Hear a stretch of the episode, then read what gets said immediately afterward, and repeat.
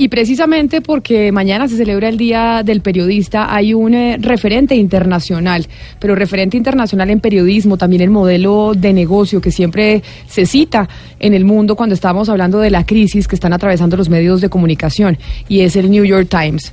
Por eso hoy estamos en comunicación con eh, Mark John Thompson, que es desde el 2012 el director ejecutivo de ese periódico, del New York Times Company el periódico, uno de los periódicos más importantes eh, del mundo. Desde el 2004 hasta el 2012, el señor Thompson fue director general de la BBC, otro de los referentes que, que se miran cuando se habla de la financiación de los medios de comunicación, y fue director ejecutivo de Channel 4, es decir, de Canal 4, y nos acompaña a esta hora. Y quizás, señor Thompson, la primera pregunta que, que tenemos para usted es por qué razón hoy el New York Times es considerado el enemigo número uno de Donald Trump, el presidente de los Estados Unidos, o por lo menos él lo considera así. So, so uh, I'm afraid to say that I think people who've got very um, uh, biased or distorted views of the world tend to think everyone else is biased and distorted.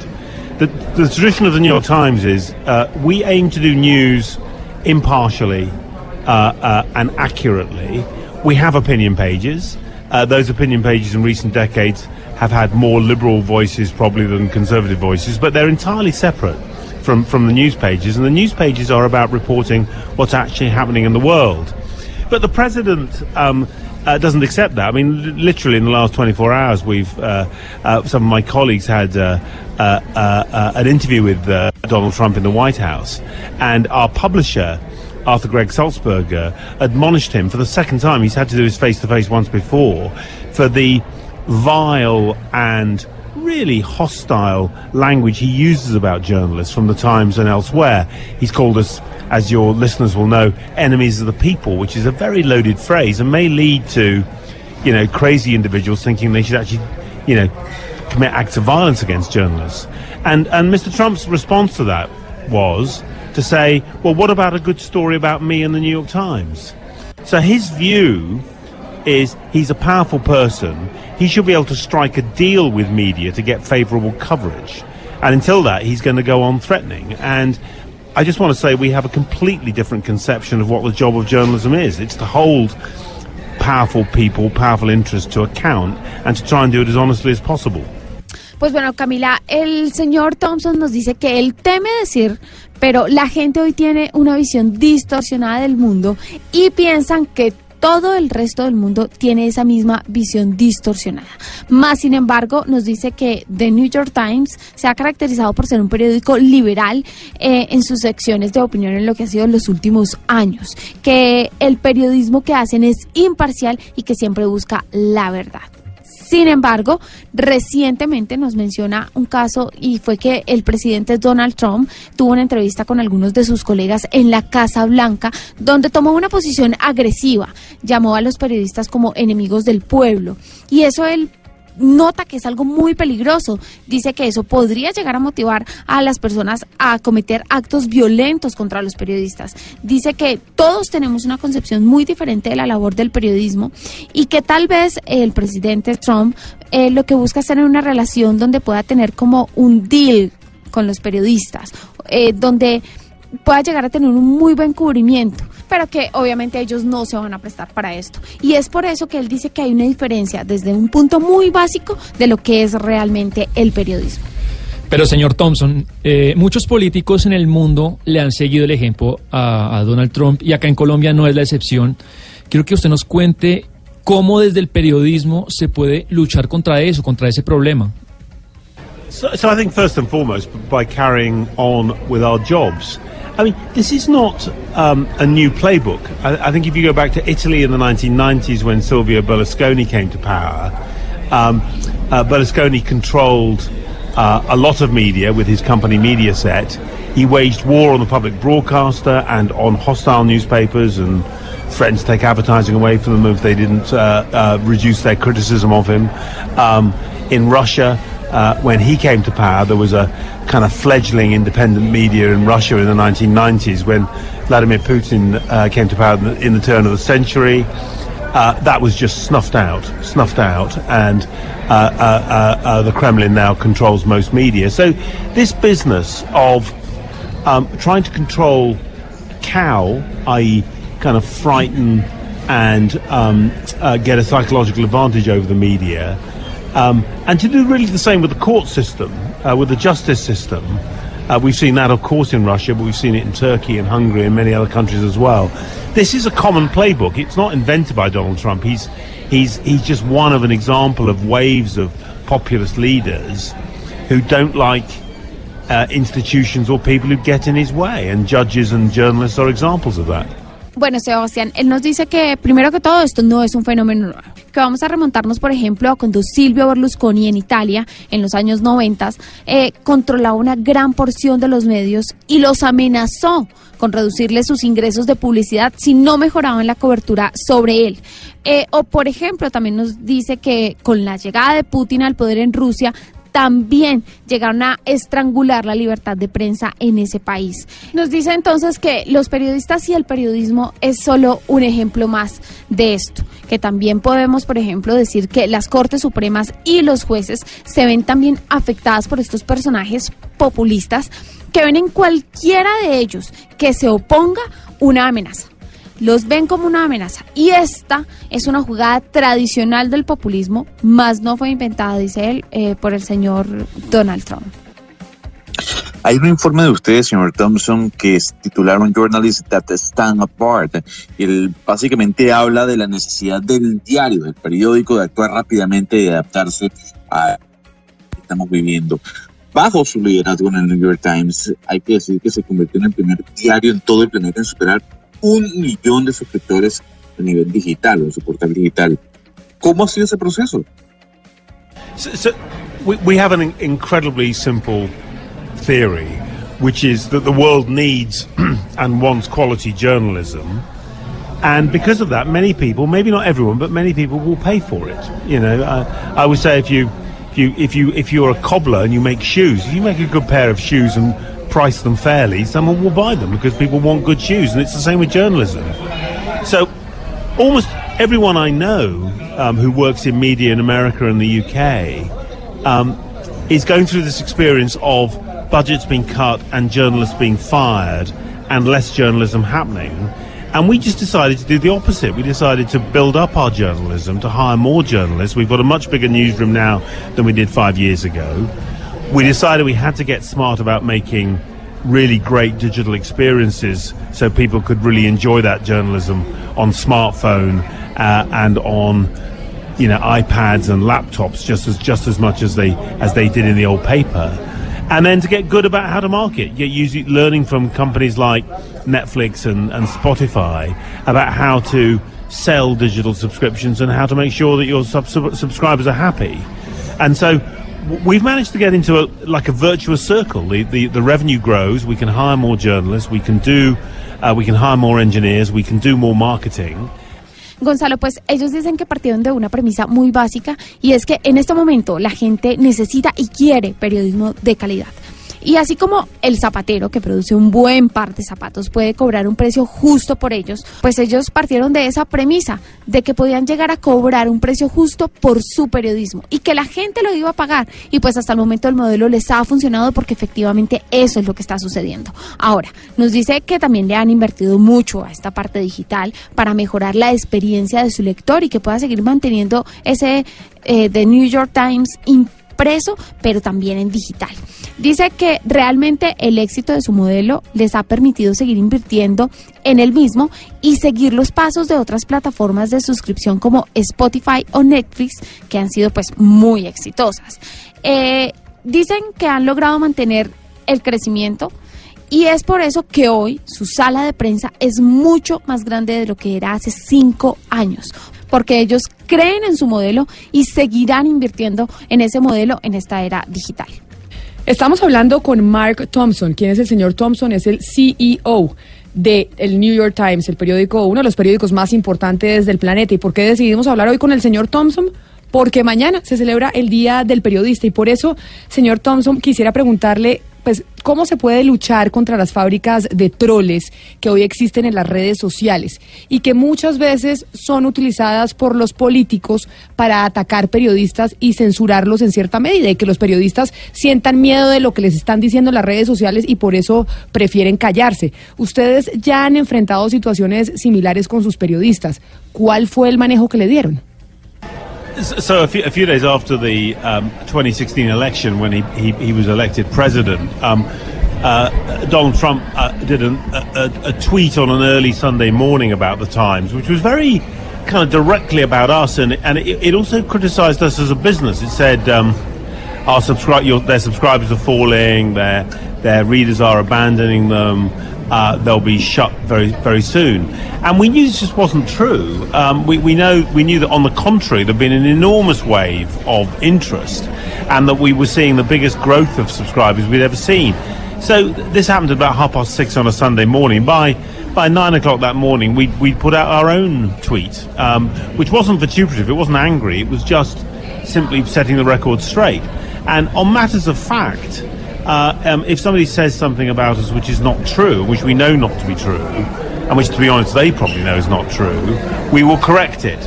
Opinion. I mean, people are entitled to their opinions about our journalism. There's a vast number of opinions, and um, you know, we, we t- typically, you know, if people want to criticise us, that's fair enough. I mean, we believe in free speech and the free press, and they should be allowed to say what they want. Um, but the story is of our audience growing, our engaged audience, in other words, people who come back, you know, many times a month or many times a week, that's been growing, and because of that, our subscriptions have been growing. And in many ways, in terms of American public life, the New York Times looms larger today, is more quoted, more discussed, more debated than it was 50 or 100 years ago. Bueno, dice que mm, eso pasó desde el momento en que fue elegido Donald Trump presidente en el 2016. Dice que esa mañana, muy a las 6 de la mañana, él hace un tuit Trina, refiriéndose al The New York Times específicamente. Dice que decía que eran un mal medio, que era un medio que estaba fallando, que los suscriptores estaban bajando y que por eso iban a cerrar dentro de muy poco. Ellos reaccionan a este trino con otro trino que hacen pues a las pocas horas y donde lo corrigen y le dicen que los hechos reales son otros porque los suscriptores están subiendo y el modelo está funcionando. Entonces nos dice pues que como periodistas no, pues se van a dedicar a, corregir los errores factuales. Pero ahora bien, nos dice que la gente tiene sus opiniones y la gente puede comentar lo que ellos quieran en las redes sociales. Ellos seguirán con su labor periodística de corregir los datos factuales. Pero pues no es mucho lo que pueden hacer frente a la libre expresión de la gente porque ellos también creen en eso, en esos comentarios. Señor Thompson, si nos concentramos en el discurso de Donald Trump y en el elemento simbólico, no solamente en la frase Make America Great Again, sino en todas esas frases simples y efectivas que han establecido un punto de partida para entender el gobierno que tiene ahora los Estados Unidos, ¿cómo procesar esos factores simbólicos del discurso? So I think this is a very this is a very interesting question, and I, I wrote my book. I, wrote my book because I got very interested um, in a phrase that Sarah Palin came up with in 2009 death panels. She, she took the whole debate about healthcare in America and summed it up in, in, in just two words death, death panels. And it's a very rich um, idea. It, it, you, you have ideas of almost like the um, SS extermination camps and people being lined up and doctors deciding who should live or who should die. So this is a very dark vision of the future, but it's done incredibly briskly. And and, and Palin in 2009, this is 10 years ago, did it with a tweet and a Facebook posting. So, um, and and Mr. Trump, um, who spent years helping with the marketing of marketing of a reality TV show.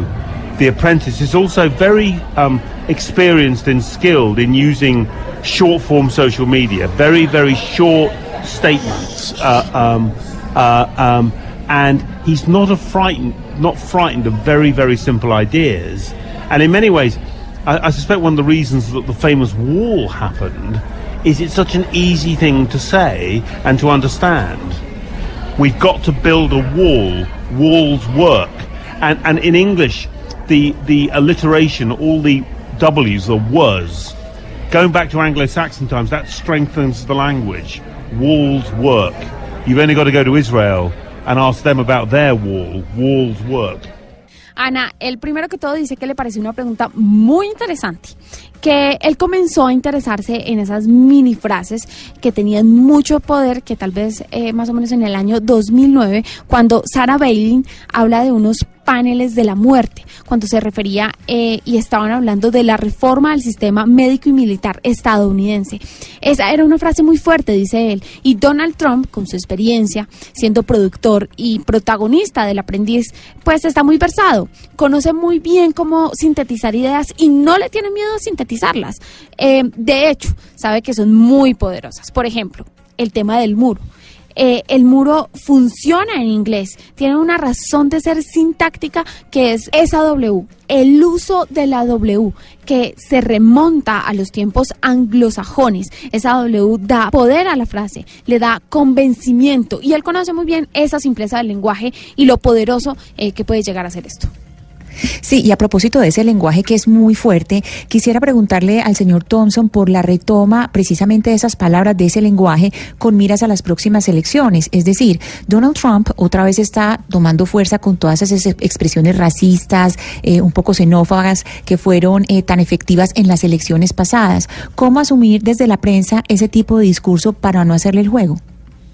So, eh, Donald Trump on one side. And maybe 30, more than 30 challengers on the Democrat side. So it's probably going to be pretty crazy, I think, is the, is the most basic point. Um, I, I, think he's, I, I, think he will double down on the way he speaks. I, I believe he's, he's, um, he once said, I'm not going to change the way I speak. It, has got me here. It's that, that's the thing that's got me here. Um, and I think he will, I think he will double down on it what I don't think he's fully noticed is he's now stuck with the walls. Uh, the wall is not really a very helpful concept anymore, uh, actually in government, but he can't get rid of it because when he when he tries to sign a, a budget deal which doesn't have the wall in it, some of his hardline supporters say you're betraying you're betraying your base. So in a weird way, I think these simple these simple promises, these simple threats, are really dangerous politically because sooner or later you have to actually deliver them or say you didn't really mean them. But I'm not sure he thinks that way, and I think he's he's a momentum politician. He just wants to push forward um, and almost browbeat browbeat the audience, the, the the American people into believing once again in these very very simple solutions. Bueno, Ana, primero que todo nos dice que esta carrera presidencial que comienza va a ser toda una locura. Dice que son 30 demócratas contra Donald Trump y que por esta razón él cree que él va a repetir su fórmula, que es inevitable. Él no va a traicionar su forma de hablar porque sencillamente su forma de hablar fue lo que lo trajo a donde está hoy y no va a dejar de hacer eso. Puede costarle un poco, sí, porque ahora está casado con ideas que hoy políticamente no son viables. Eh, por ejemplo, desde una perspectiva del gobierno, el muro no es una buena idea, no es factible. Sin embargo, él no puede divorciarse de esa idea porque su base de su campaña eh, fue esa, entonces estaría como traicionándola, traicionando las promesas que hizo desde un principio. Eh, lo más probable cree él, es que va a mantenerse porque es un político del momento. Entonces, si eso lo trajo hasta acá, lo va a seguir haciendo y seguirá con el mismo lenguaje. Pero pues, él dice que toca ver los costos eh, como lo que están viendo ahora con el tema del muro, porque tal vez terminen siendo mayores que el beneficio en esta segunda carrera por la presidencia de los Estados Unidos. Y una última pregunta para el señor eh, Thompson, CEO del New York Times, y es que hace unos días aquí en Mañanas Blue, en este programa, precisamente estábamos, Pombo, discutiendo sobre la financiación de los medios de comunicación y cómo grandes grupos económicos estaban adquiriendo medios de comunicación en el planeta, pues porque hablábamos de lo que pasó con la revista Semana. Por eso le quiero preguntar, señor Thompson, usted hizo parte de la BBC, que tiene un modelo público en el Reino Unido. Después pasa al New York Times, que es privado y que tiene un 20% que es eh, propiedad del señor Carlos Slim, uno de los millonarios del planeta. Conociendo bien el negocio de los medios de comunicación, ¿usted eh, cree que cuál es el ideal en términos de financiación para que los medios puedan lograr imparcialidad y tener una ciudadanía mejor informada? I don't think we should focus just on individual cases, but on the whole ecosystem. It's true that Carlos Slim, for a while, uh, was involved with the New York Times. In fact, he never made any requests for editorial changes, anything like that, and is now substantially out of the Times. He's no longer a, a, a shareholder of the Times. What I do think is important is you've got a plurality of opinions and voices. And the danger with the concentration of media ownership is you end up with a small group of people, often powerful people, whether they represent the state or they represent private interests, and often in many countries, I think it's true in, in, in, in Central America but it's tr- and, and South America, but it's true in many countries, often very powerful commercial interests in the state actually work very closely together. And the risk is you don't get the full range of opinions. So I do think a broad ecosystem with lots of different voices. I, lo- I like public broadcasters. I think that's a, that's a good plan. I love the BBC, but again, they've got to be set up in a way which allows them to be independent of government. There's no point having a public broadcaster who is really a state broadcaster. We need lots of opinions, we need lots of diversity in our media, and the best way of achieving that is to have diverse ownership. Camila, él nos dice que hoy debemos enfocarnos en el ecosistema entero del periodismo global y no solamente a casos particulares.